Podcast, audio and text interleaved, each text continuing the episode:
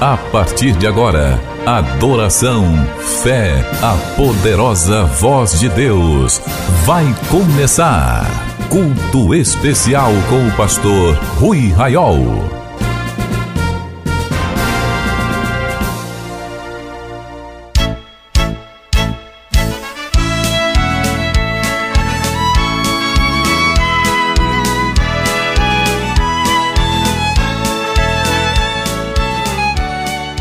Meus amados, a paz do Senhor.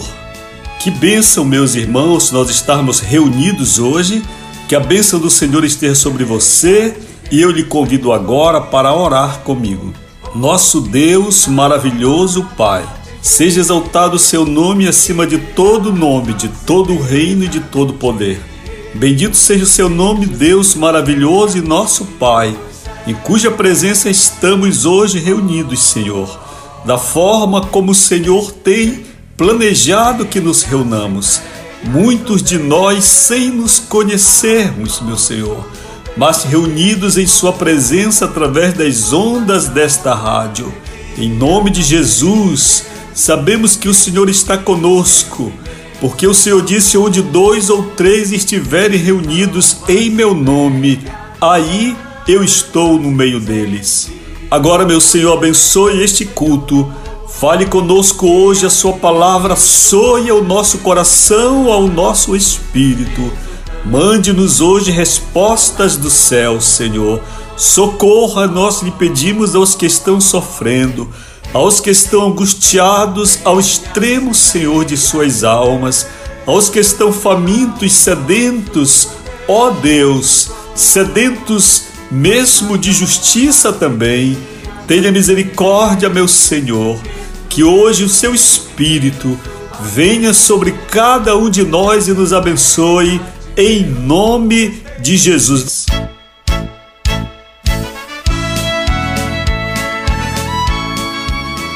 Uma benção estarmos juntos, meus amados irmãos. Vamos com alegria, com gratidão na alma, louvar o Senhor eu quero convidá-los a abrir a harpa cristã, nosso inário oficial, e louvar o nome do Senhor Jesus Cristo.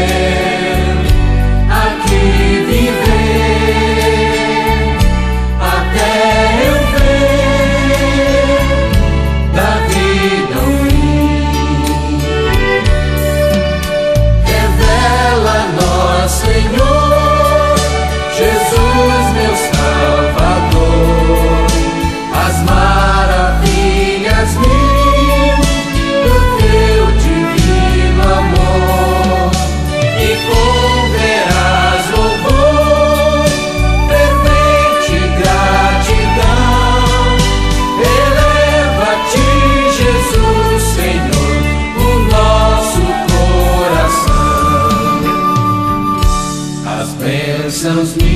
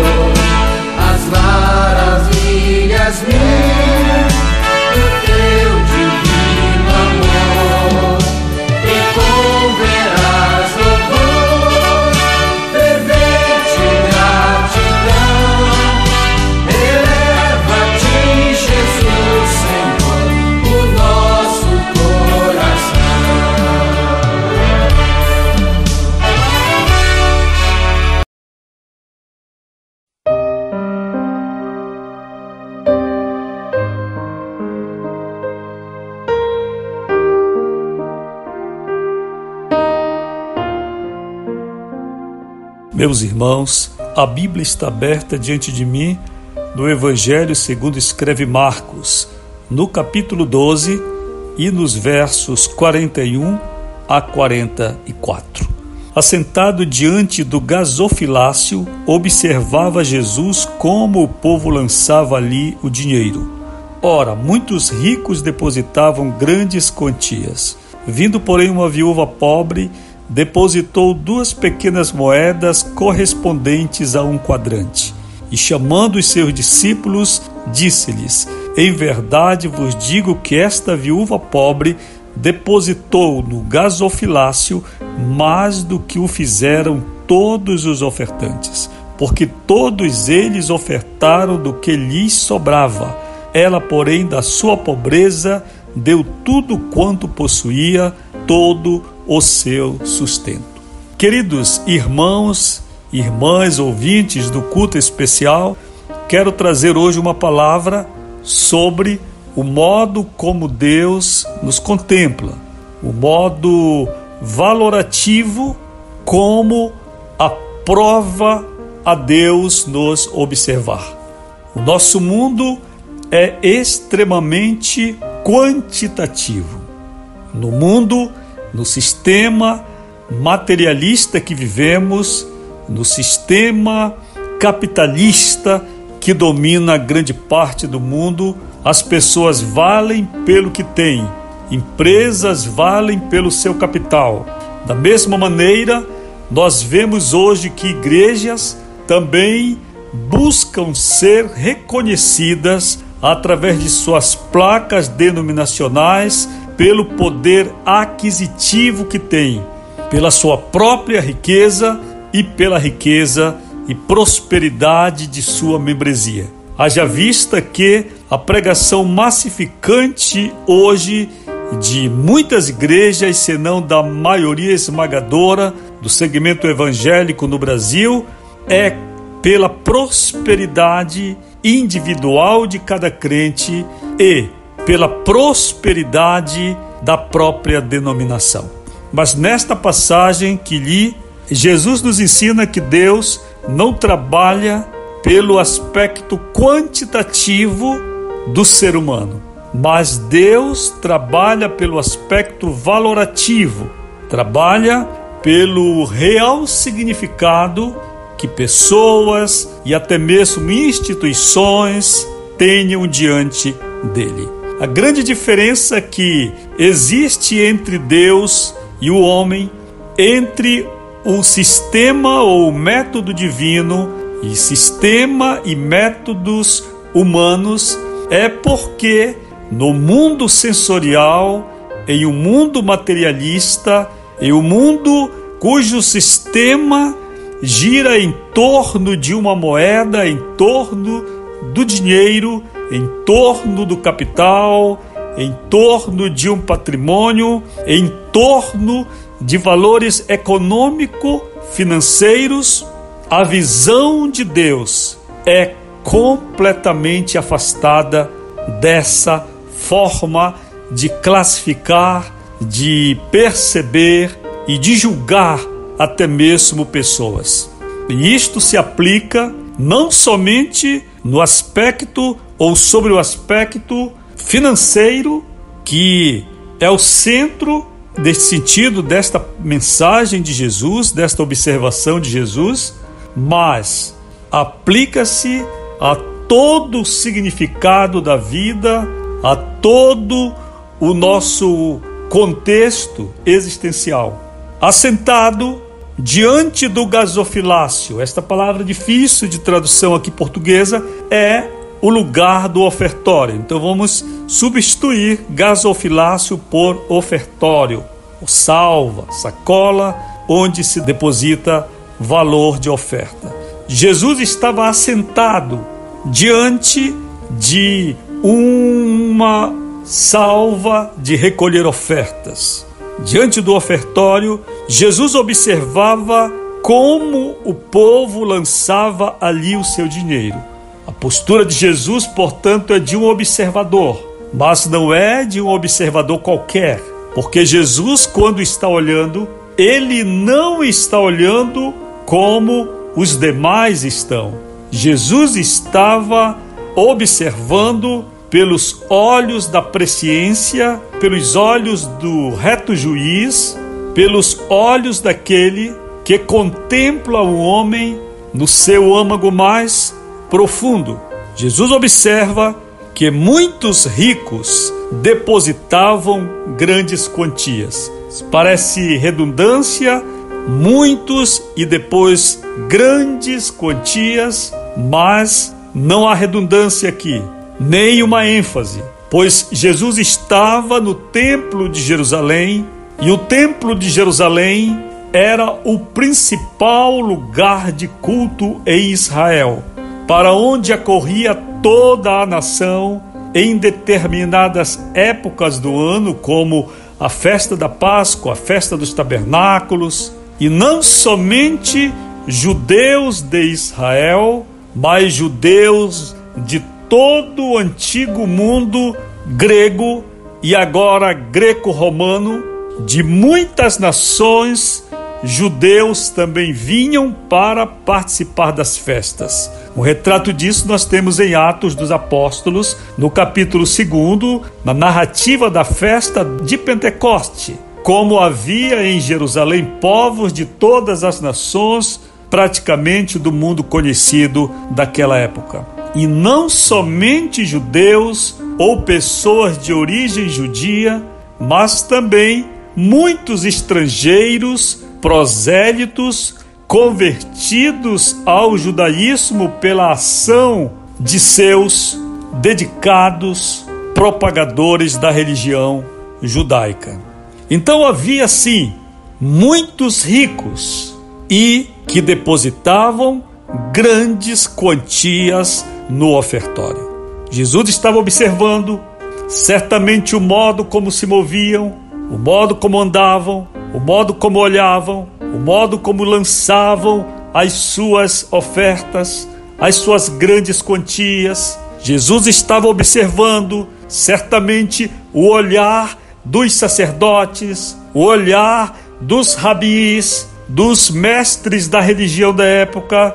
Jesus estava observando que aqueles ricos, ao depositarem grandes quantias, se moviam de uma forma especial e também provavelmente chamavam a atenção de muitos outros que ali estavam.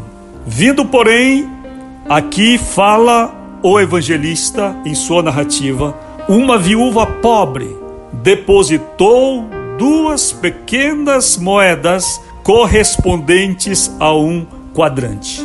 Veja, as viúvas podiam ser reconhecidas pela forma de vestir, podiam ser reconhecidas de muitas maneiras, pois Israel sempre teve um cuidado com as viúvas. Há no Antigo Testamento toda uma doutrina para que a viúva, o órfão e o estrangeiro fossem sempre socorridos, fossem sempre amparados pela religião daquela época. E quando Jesus prega o evangelho e a igreja nasce, nós vemos exatamente no nascimento da igreja já a separação de diáconos que tinham a função de servir as mesas, exatamente ajudar os necessitados, incluindo as viúvas que deveriam ser alistadas segundo um critério que Paulo descreve minuciosamente em uma de suas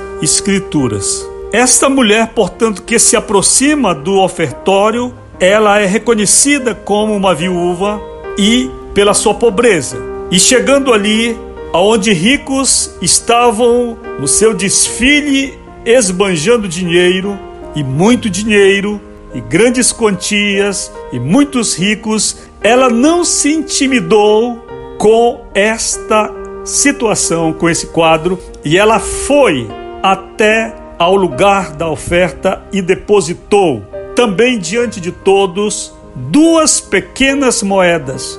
Veja que é, é muito pouco, é muito pouco. Eu passei um dia em frente a uma igreja católica aqui em Belém e eu li um aviso bem diferente, que talvez o pároco ou uma autoridade da igreja, certamente ali daquela paróquia, não era uma capela, era uma paróquia, escreveu assim: Nesta igreja não recebemos esmolas como oferta. Tá bem na porta da igreja pregado. Eu disse: Eita, que esse padre está cansado de receber moeda. Né? não aceitamos esmolas como ofertas. Esta mulher não entraria nessa reunião. Essa mulher seria impedida, esta viúva seria impedida de ofertar, porque no caso do líder dessa igreja, eu não estou aqui para criticar, eu sei qual é a igreja, mas por uma questão de ética não vou dizer o nome da paróquia, mas eu li isto em Belém, do Pará, há poucos anos a mulher deste texto bíblico seria dispensada, porque ricos estavam ali dando grandes quantias e eram muitos ricos. Jesus observa que aquela mulher depositou duas pequenas moedas. Jesus chama os seus discípulos. Eu não sei se ele se levanta do banco eu não sei se ele chama no, no, próprio lugar onde está sentado e ele faz sinal no grande templo de Jerusalém: chegue aqui, chegue aqui, eu quero falar uma coisa para vocês.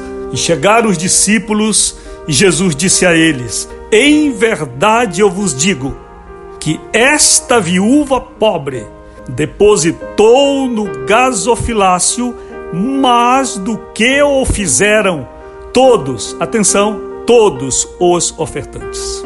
O que Jesus está dizendo é estarrecedor, porque ele não está dizendo que a mulher superou, que a mulher foi recordista, que a mulher estava no topo, que a mulher deu a maior oferta de que algum rico. Jesus está dizendo que as duas moedas, no valor aqui na minha conta de R$ 1,56, valia valia a oferta da viúva pobre mais do que toda a arrecadação que enchia o ofertório. É realmente estarrecedora esta constatação de Jesus. essa afirmação de Jesus. Então, no verso 44, Jesus vai explicar o seu raciocínio, ele vai justificar o seu argumento tão chocante de uma mulher que, podendo ter sido excluída do direito de ofertar as duas moedas que tinha, subiu do provável último lugar dentre os que ofertaram para Deus diante dos homens, para diante de Deus alcançar o topo da maior ofertante do culto. Então, no verso 44, Jesus explica o seguinte: porque todos eles ofertaram do que lhes sobrava. Ela, porém, da sua pobreza, deu tudo quanto possuía, todo o seu sustento. É realmente chocante nós pensarmos que uma pessoa tem como sustento duas moedinhas cujo valor na minha conta é de um real e cinquenta e seis centavos.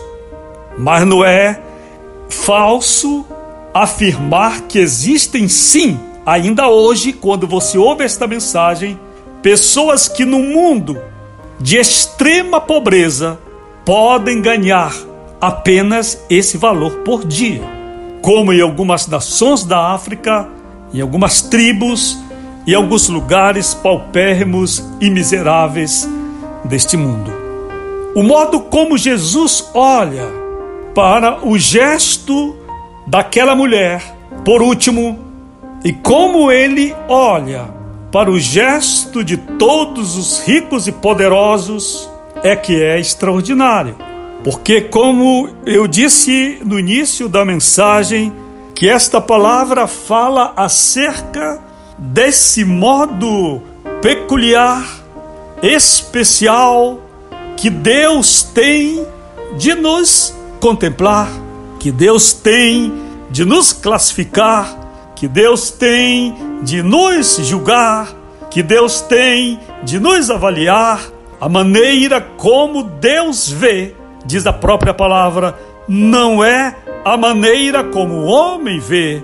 E a grande diferença que existe entre um homem e outro homem, entre um homem, um homem e uma mulher no mundo, está na diferença da forma como o mundo vê essas pessoas e o próprio Deus as contempla. A Bíblia diz, sem trazer elogio à pobreza, e sem dizer que a pobreza é uma necessidade ou uma virtude, Jesus diz que aos pequeninos o Pai quis se revelar. Aos pequeninos Deus escolheu. Jesus diz que Deus chama as coisas que não são para que sejam, e as coisas vis e desprezíveis para serem elogiáveis. Parece-me que o grande desafio de nossa geração nesta igreja, principalmente de sua liderança, é ter um pouco do olhar de Jesus, desse olhar da pureza, desse olhar verdadeiro, desse olhar da intenção, desse olhar do gesto, porque hoje, quando nós vivemos em um evangelho materialista, onde a morte de Jesus virou moeda, onde o evangelho virou forma de vida, e a igreja é massificada todo o tempo com uma mensagem megalomaníaca de poder, de riqueza, de templos luxuosos, de tecnologias de ponta e de tantos recursos e de investimentos milionários.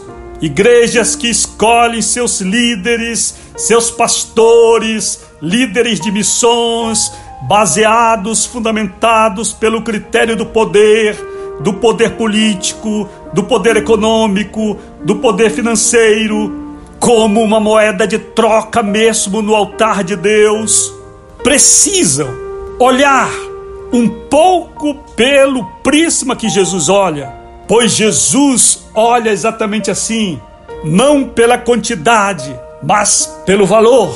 Não, por exemplo, no aspecto da oração, não porque você ora uma hora inteira, não porque você jejua todos os dias, que Deus vai olhar, é a qualidade do teu encontro com Ele, é a intimidade que você tem com Ele, é a sinceridade do teu coração por Ele.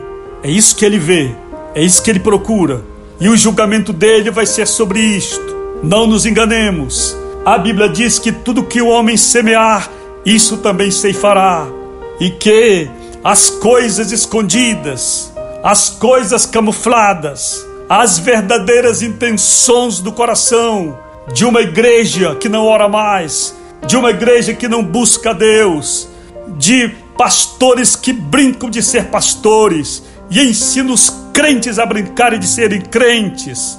A Bíblia diz que Deus revelará a intenção dos corações e que tudo que se faz assim às escondidas será proclamado pelos telhados, será publicado quando os livros de Deus se abrirem e todas as coisas forem lidas e todos os registros forem decodificados, nós olharemos.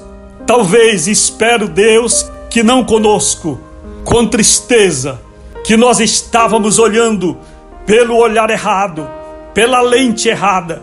Quando pessoas chegarem diante de Deus dizendo, diante de Jesus, Senhor, em teu nome eu expulsei demônios, em teu nome eu fiz milagres. E Jesus disser: Eu nem te conheço, rapaz, eu nem te conheço, mulher. Talvez fosses conhecido da tua igreja, quem sabe eras um mega pregador na tua congregação, um artista de renome no meio do meu povo, mas eu, eu, o Nazareno, filho de Deus, te desconheço. E quando, atônitos, alguns perguntarem a Senhor, ao Senhor, por que Jesus disser, porque eu estava nu e não me vestiste, eu estava preso, tu não me visitaste, eu estava doente e tu não me visitaste.